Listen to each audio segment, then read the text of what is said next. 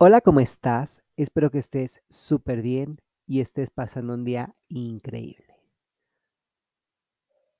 Hoy vamos a tocar varios temas que en lo personal se me hacen muy interesantes, van muy acorde a la celebración del mes, que justo hace unos días tuve una pequeña discusión con una persona que decía es que es el mes del Pride y es que todos tienen que celebrar el Pride y yo dije es que no es el mes del Pride.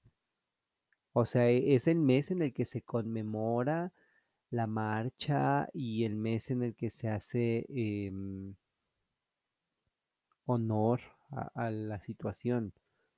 Pero no es que solamente junio sea el mes del, del Pride o de los LGBT todo el año es de los LGBT, porque todo el año existen, todo el año están sucediendo cosas. Algunas buenas, algunas malas, pero todo el año están presentes los LGBT. No significa que nada más en junio tengan que hacer esta visibilización masiva. Ahora, eh, en este episodio yo quiero poner sobre la mesa varias cartas. Una es exponerte por qué la homofobia llega a ascender, o más bien se convierte, porque todo el mundo dice, no, es que eres eh, homófobo, es que eres no sé qué, es que no sé qué. Pero ¿por qué la homofobia queda reducida a un acto de misoginia interiorizada? Ojo con esta pregunta. Piénsalo, analízalo, porque más adelante vamos a hablar de esto. La otra es la salud mental y la estabilidad emocional de las personas LGBT.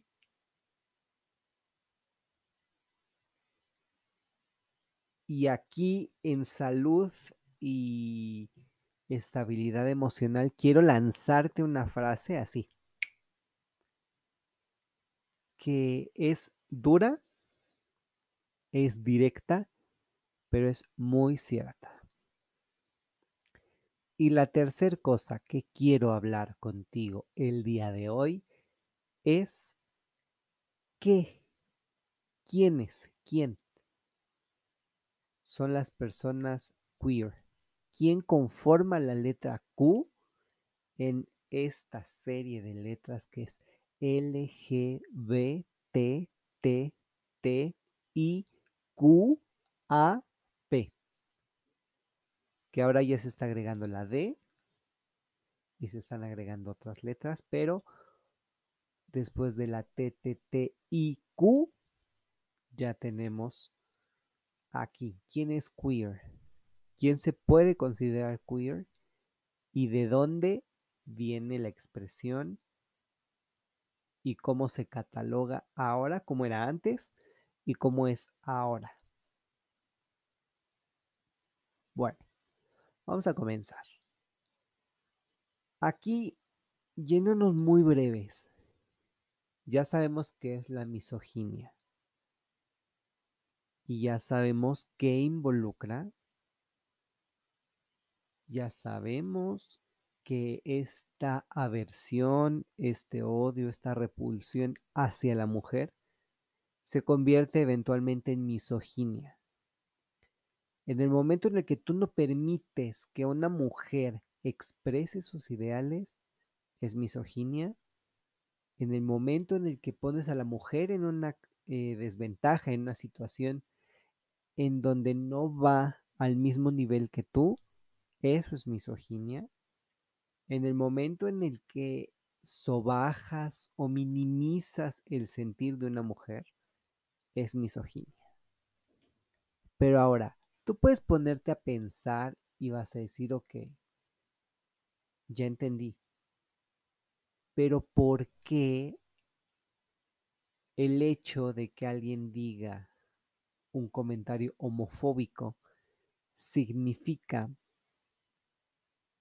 que eres em, misógino. Y específicamente yéndonos hacia la homofobia mm, dirigida hacia los gays. Con las lesbianas es otro asunto similar, pero es una cosa aparte. ¿Qué tienen que ver los gays con la misoginia? Pues te voy a decir. Cuando un hombre asume el rol de padre, de hijo, de estudiante, de compañero de trabajo, panadero, secretario, lo que sea, pero eres gay, lo primero, si el currículum fuera algo, digamos, em, no plasmado en un papel, sino un currículum hablado, lo primero que va a salir a colación es tu orientación sexual. Y esto es muy serio. Y es muy serio porque significa que tu orientación sexual te está condicionando para un trabajo, para un puesto, para desarrollar una, em, una actividad laboral. Pero ¿qué? ¿Qué tiene que ver esto con la misoginia? Pues bueno, se supone, según muchas partes de la sociedad, que la mujer debe de sentirse atraída hacia el hombre. Y entonces dicen, mujer con hombre, hombre con mujer. No puede haber dos mujeres ni dos hombres. Entonces, aquí viene la pregunta. En una pareja de dos hombres, ¿quién es la mujer? Aquí podemos insertar el sonido de una chicharra o algo así como de... Eh". Primer strike. Nadie en esta pareja tiene que asumir el rol de mujer. Esto es algo con lo que yo me encontré durante muchos años. Fue una pregunta que durante muchos años me hicieron y que recientemente volvieron a hacerme. Pero ¿quién de los dos es la mujer? Nadie. O sea, si alguno de los dos tuviera que ser la mujer, ¿para qué voy a estar con un hombre? Si busco que alguien sea la mujer, pues mejor tengo una relación con una mujer, no con un hombre. Ahora, evidentemente, y más allá de los caracteres sexuales, tanto primarios como secundarios, si tú como hombre gay estás con un hombre es porque obviamente la mujer no tiene eso que tú buscas en una pareja. Y a lo mejor buscas un poco el saber mm, cómo funcionan las cosas. Dices, yo soy hombre y sé cómo reacciono como hombre, sé más o menos las cosas, sé cómo me desarrollo, sé cómo pienso. Entonces, al estar con un hombre, digamos, supones la dinámica que va a haber. Pero obviamente, cuando te preguntan quién de los dos es la mujer y cuando un hombre está adaptando su vida a situaciones que durante muchos años solamente la desarrollaban las mujeres, pues claro que la gente se indigna porque van a decir cómo un hombre está actuando como mujer. Esto pasa también con el drag queen, pero específicamente en la homofobia los hombres te dicen que, o sea, no puedes estar con un hombre y las mujeres también te dicen, es que no puedes estar con un hombre, qué desperdicio, qué no sé qué. Y de aquí, digamos que vamos fusionando otra cosa. Ya sabemos que la misoginia y el machismo van muy de la mano. Ahora, cuando te hablan de la bisexualidad, porque ya sabemos, homofobia y ahora la bisexualidad tiene también su propia fobia, que es la bifobia. Y la homosexualidad y la homofobia, por supuesto, tienen consigo la misoginia. Pero la bisexualidad tiene en la bifobia a esto que se llama machismo. ¿Y qué tiene que ver el machismo ahora? Bueno, te lo voy a explicar rápido y sencillo. Primero, en cualquier tipo de orientación sexual que sea distinta a la heterosexual, te dicen que es una fase, que estás muy confundido, que eres muy joven para decidir sobre tu sexualidad, que no sabes qué te gusta y que quizás más adelante te des cuenta, pero pues bueno, que está mal que lo estés haciendo, pero si eso te va a servir para darte una idea y darte cuenta que estás equivocado, pues hazlo. Ahora, con la bisexualidad pasa algo muy curioso y que nadie se había dado cuenta. No quiero decir que yo fui el primero ni el único, porque muchas personas ya lo evidenciaron, pero nadie se había puesto a pensar en esto de forma tan crítica como hasta ahora. Cuando eres un hombre bisexual, te dicen es que, pues no te pueden gustar los dos, ¿no? No te pueden gustar las mujeres y los hombres. O sea, tiene que gustarte más uno. Y aquí entra la preferencia sexual. Pero con las mujeres te dicen es que, pues, ¿por qué no te gustan los hombres? Y siempre todo se torna hacia la homosexualidad, pero hacia el falocentrismo, que es poner como al pene dentro de, esto y como centro del universo, y obviamente esto involucra el androcentrismo, que es poner al hombre siempre en el centro de toda situación. Entonces, eres bisexual y te dicen, no, es que eres un gay. Reprimido, pero necesitas como esta etiqueta para decir, bueno, no soy tan gay.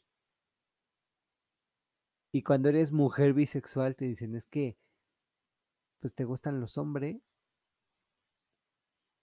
pero pues como ningún hombre te hace caso, pues también te vas con las mujeres. Y aquí es donde dices, o sea, espérate. No todo tiene que ver con hombres. O sea, no a fuerzas por ser hombre bisexual, tengo que estar con un hombre. Ni por ser mujer, tengo que estar con un hombre.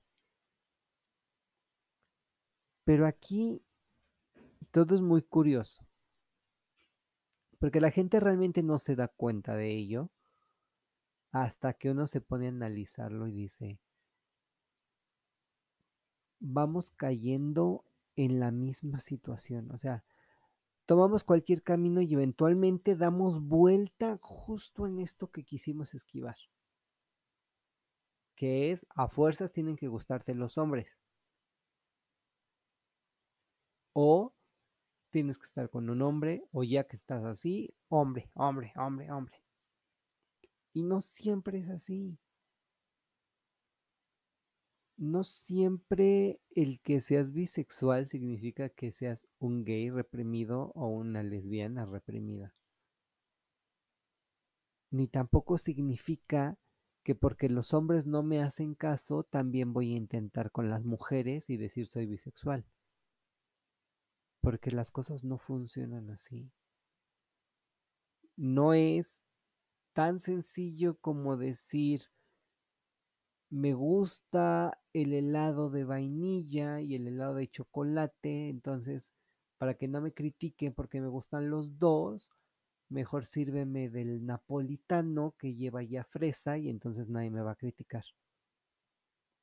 Porque es darle mucha explicación a algo tan sencillo como es la elección de tu sexualidad. Ahora, hablando de homosexualidad, vamos a pasar al segundo punto, que te dije que es una frase muy contundente, muy gráfica y muy directa. Todo mundo se pregunta si naces o te haces gay. Yo ya te hablé de la genética de la homosexualidad y podríamos empezar a responder si naces o te haces. Que bueno, la genética, nada más para recordar, determinaría del 8 al 25% de la orientación y la preferencia sexual de una persona. Pero no significa que la homosexualidad sea genética. Se comprobó que el gen, que todo mundo creía que era el gen gay, no funciona de esta forma. Si aloja en su interior información que involucra conexiones y que involucra coincidencias, pero no significa que sea la determinante, ni significa que la mamá sea quien done esa parte de la cadena helicoidal y que te digan la mamá es la culpable de tu homosexualidad, ni tampoco significa que el maltrato del padre o el rechazo o el abandono tengan que ver con tu homosexualidad. Son ideas que hace mucho tiempo quedaron atrás y bueno. Ahora, la homosexualidad no es contagiosa, no es gripa, no es un malestar estomacal, no es dolor de cabeza, no se transmite por estornudos, ni por tos, ni nada. La homosexualidad no es contagiosa, pero que se te antoje es muy distinto. Claro que de entrada dices, esto es muy agresivo. Pero, aquí viene el gran, gran pero. Todo mundo en su vida ha tenido o va a tener una experiencia homosexual de forma directa, indirecta, consciente o inconsciente. Hay muchas personas que yo conozco y que son amigos, familiares, conocidos, y todos han tenido por lo menos una experiencia homosexual en su vida. Tengo amigos que tienen novias y que van a la fiesta, se pasan de copas y se están besando entre ellos. Los que ya te platiqué, que han tenido relaciones sexuales entre ellos bajo el efecto de alcohol. O amigos, muy amigos, que dicen, pues hay que besarnos, hay que masturbarnos juntos, hay que hacer esto, hay que hacer aquello, solo para probar. Pero aquí el solo para probar ya te pone un sello o una marca en tu expediente personal de vida, donde sí, solo lo hice para probar, pero bueno, es una experiencia homosexual. No es contagioso, pero se te antojó hacerlo y entra la curiosidad y el morbo que también ya vimos. Y también hay mujeres, y en las mujeres es un poco más común, porque la mujer es tendiente a ser más emocional y expresar con mayor facilidad sus sentimientos. Entonces es como de, ay, bueno, pues en, en las mujeres pues se saludan de beso y es más común que dos mujeres estén bailando en una fiesta, porque no se ve tan mal. Todo esto es hablando de, del punto de vista de la sociedad. Pero también hay mujeres que igual se les antoja, les da curiosidad y se besan. Y es muy válido. Y hay mujeres que también comparten tips y que dicen, ay, no, que la masturbación y que, que no sé qué, y así, y así. Y acaban masturbándose juntas y entonces, ahí está otra vez, la marca en tu expediente. ¿Lo hiciste una vez? Sí, ya lo hiciste. Y ya. Hay otros a los que se les hace vicio. Y dicen, no, no, no, es que me estoy haciendo gay. No, no te estás haciendo gay estás explorando tu sexualidad y le estás dando rienda suelta a esto. Estás construyendo tu identidad, pero no significa que te estés contagiando o que estés siendo contaminado. Simplemente decidiste probar y se acabó. Por eso es que dicen, la homosexualidad no es contagiosa, pero que se te antoje es muy distinto. Ahora, ya sabemos qué son los gays, qué son las lesbianas, qué son los bisexuales, los trans, los intersexo. ¿Y ahora quién son los queer? ¿Qué pasa con ellos? Porque antes, pues decían, ah, queer. Y era como lo último de lo último de lo último. Y te referías a algo horrible, espantoso, que nadie quería, que nadie le importaba y decías queer. Pero ahora, a manera revolucionaria, estamos cambiando la situación. Como ya hablamos de que esto no es binario, ni el sexo ni el género son binarios, y ahora ya conforma un espectro, tú puedes estar parado en cualquier punto de este espectro y va a estar bien muy masculino, muy femenino, en medio, lo que antes era un estándar común, lo que la gente llamaba normal, pues está perfecto. Pero puedes estar más arriba, más abajo, más a la izquierda o a la derecha. Y también está bien. Pero ¿qué pasa con los queer? Pues bueno,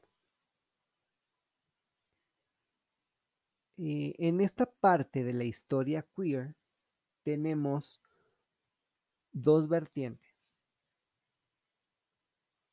que dentro de lo queer las personas han decidido agregar nuevas identidades a las siglas LGBT para visibilizar a formas que van surgiendo y que las reconoces y que se les da esta inclusión.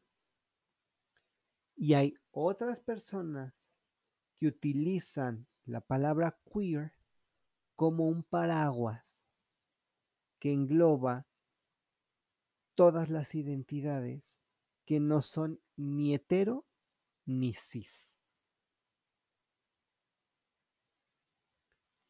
¿Pero por qué? Hay que irnos en el tiempo, hay que viajar hasta el siglo XVIII, cuando te decían que lo queer era algo extremadamente único, peculiar, extraño, como distinguido eh, o que resaltara de los demás, pero resaltar en forma fea, o sea, estoy viendo algo y esto me está saltando, esto me hace mucho ruido. Eso, eso que tú piensas es lo queer. Y entonces era la forma de nombrar de manera ofensiva o despectiva a quien no era útil, a quien no producía algo para la sociedad. Y entonces decían, lo inútil y lo queer, pero de lo inútil a lo inútil homosexual o LGBT, eso es lo queer. Entonces había como lo inútil y lo más inútil que era los LGBT. Posteriormente, hay un filósofo español que dice que lo queer es como cuando alguien te dice, oye, tú eres queer, ese alguien está sentado en un sofá lleno de comodidades, lleno de privilegios, y te ve como algo más allá de lo heterosexual. O sea, estoy sentado yo aquí en mi sitio cómodo y tú ya rebasaste todos los límites, tú ya estás em, expulsado de esta situación eres un queer. Pero aquí el término a mí se me hace deshumanizador. ¿Por qué? Porque pone en evidencia el privilegio, este privilegio del que todo mundo habla. Porque dices, sí, soy blanco, tengo dinero, soy clase alta, tengo estudios, soy no sé qué. Y además soy heterosis. Y lo que estuviera fuera de mí, que fueras afroamericano y no tuvieras un trabajo, fueras clase medio baja y LGBT, bueno, ya. Lo peor de lo peor de lo peor. Y entonces, en ese entonces, cuando te decían queer, pues era un insulto. Ahora ya no, ya no es así. Hay muchas personas que dicen, no, pues soy queer. Solitos, solitos dicen. Y no pasa nada. Porque al final es tomar esto que era una ofensa para darte una identidad.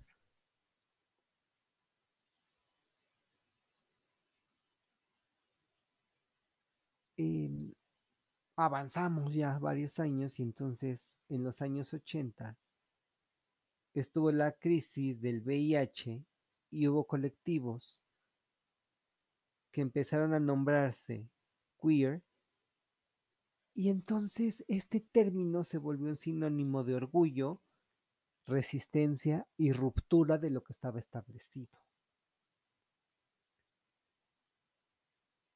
Y entonces empezamos a hablar de la reapropiación del lenguaje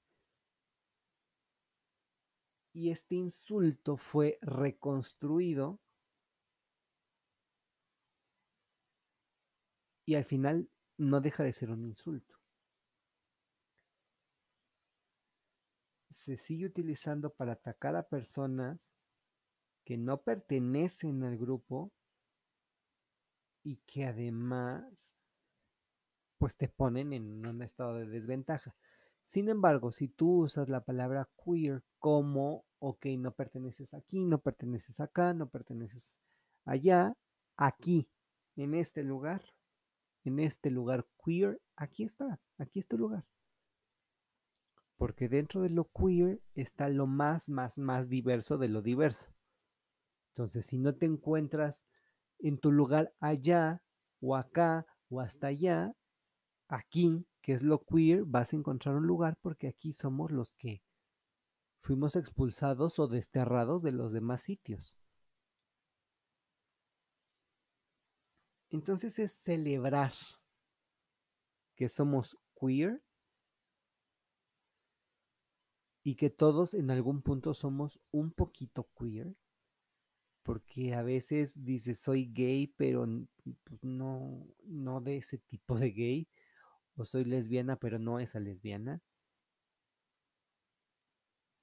Entonces encuentras tu lugar en el queer porque dices, pues este es un paraguas seguro donde la identidad la voy creando yo a mi conveniencia y a mi forma de ser y de pensar. Ahora es muy importante saber y pensar que muchas personas siguen pensando en la palabra queer como algo doloroso, como algo despectivo y ofensivo. Entonces, el definirte a ti mismo como queer o, o como salido de todas estas normas es una decisión muy personal. Yo puedo en este momento decir soy queer, o soy gay, o soy bisexual, o soy heterosexual. Pero hay personas que no se les hace tan sencillo. Por lo tanto, el pertenecer a lo queer es deshacerte de cualquier etiqueta que se hubiera impuesto antes y que además estaríamos respetando la decisión de las personas. Hay otros que lo usan como forma de celebrar, que dicen somos una comunidad, nos apoyamos, que esto, spoiler alert, es muy utópico, porque existe muchísima violencia dentro del colectivo LGBT. Ya lo hemos hablado y creo que a la fecha, lo sigo diciendo, hay muchísima violencia dentro del mismo colectivo. Y entonces, te hablas del queer como el libre, como el fuerte, el resistente, el revolucionario. Y aquí eh, te hablan de hacerte queer o que el mundo se hace queer y que se está queerizando o queerizando. Y entran dos preguntas muy, muy grandes. Si las identidades estáticas, eh, como la gay, lesbiana, bisexual, etcétera, deben de ser tomadas en cuenta y si realmente vale la pena hacer la lucha para instituciones que sean heterosis normativas, que es como el matrimonio y la milicia, o si es mejor eh, deshacerse de ellas de forma completa. Y hay mucho de los conservadores políticos aquí y realmente no me voy a meter ni en opiniones de ultraderecha, ni en opiniones conservadoras, ni en opiniones radicales. Simplemente estamos hablando desde una postura neutral, viendo todo esto, pero, pues bueno, la religión es uno de estos ejemplos. Y dentro de toda esta situación, volvemos a caer en el insulto de decir queer para referirse al raro, al que no pertenece, al que no importa, al que es lo peor de lo peor. Y tenemos un cis tema teniendo las primeras tres letras como C S, refiriéndonos al cis género.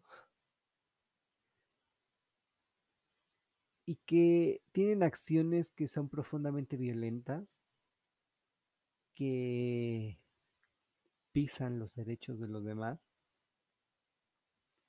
y que sobre todo no te permiten la visibilización de la gente.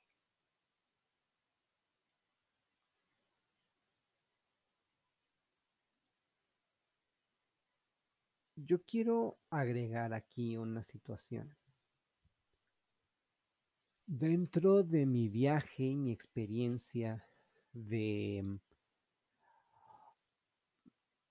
mm, de aprendizaje en otro país y en una ciudad que no es la mía, cuando viajé a Nueva York, está la comunidad gay, la comunidad lesbiana, la comunidad trans, la comunidad afroamericana y de ellos se desprenden los trans, los gays, los bisexuales, las lesbianas, y demás. Pero estaban los queer, que el queer saltaba de un grupo a otro. Y el queer era como este comodín. Y no significaba que estaba mal,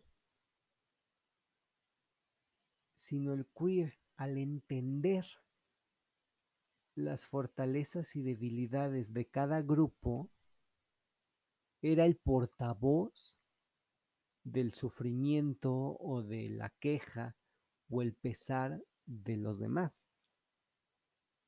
Entonces, era el que tengo una amiga lesbiana, pero es una lesbiana afroamericana. Y es que está pensando en esto, esto, esto, esto. Y entonces las lesbianas blancas, pues se unían con ella y le ayudaban y le echaban montón. Pero era porque el queer cumplía esta función de decir es que estuve aquí, estuve allá, estuve acullá, y lo que hace falta, lo que les duele, lo que les lastima es esto. Y a lo mejor es lo mismo que te lastima a ti, pero a ti no te lastima que te critiquen además de esto por tu color de piel. A ti no te lastima esto. Y a él sí. A ella le preocupa y a ti no. Entonces toda esta situación del queer a mí me habló de libertad, de crear un sentido de pertenencia en todos lados, porque al conocer las fortalezas y debilidades de cada grupo, te proporcionaba justamente esto, un paraguas de protección ante todo y ante todos, donde se unían para vencer a un sistema que ya estaba establecido, pero que además este mismo sistema funcionaba para todas las identidades sexuales dentro de un mismo sitio geográfico. Y con esto me refiero a que el gay neoyorquino no es lo mismo al gay mexicano de Tijuana o de Yucatán o de Ciudad de México. Podrán compartir la misma orientación sexual, pero no los usos, costumbres y sobre todo los pensamientos tradicionales de la sociedad. Tienen similitudes, pero la diferencia está en la región geográfica, en el país, en la situación económica y en el nivel académico. Claro que esto involucra ya muchísimos aspectos, pero claro que es obvio que la persona que no tenga tanto estudio a nivel licenciatura, que quizás tenga secundaria o preparatoria y que vive en una zona rural, nunca se va a comparar al que esté en una ciudad con un doctorado.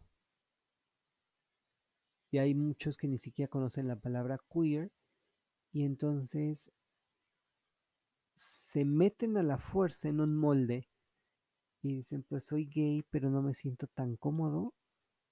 Soy bisexual, pero no me siento tan cómodo. Y el del doctorado dice, soy queer, y se siente del máximo esplendor porque no hay limitantes, no está atado a nada, no hay cadenas, no hay absolutamente nada.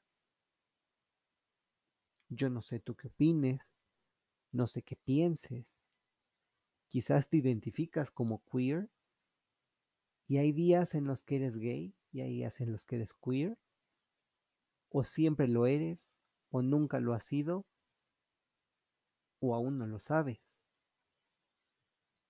pero me encantaría que lo pensaras, que analizaras estos tres puntos que abordamos, que es la misoginia, el machismo, en un solo punto, La homosexualidad no se contagia, pero se antoja. Y lo queer es todo aquello que no pertenece a un sentido rígido. Quiero que lo pienses, que lo analices, que saques tus propias conclusiones y por lo pronto nos escuchamos en el próximo episodio. Bye.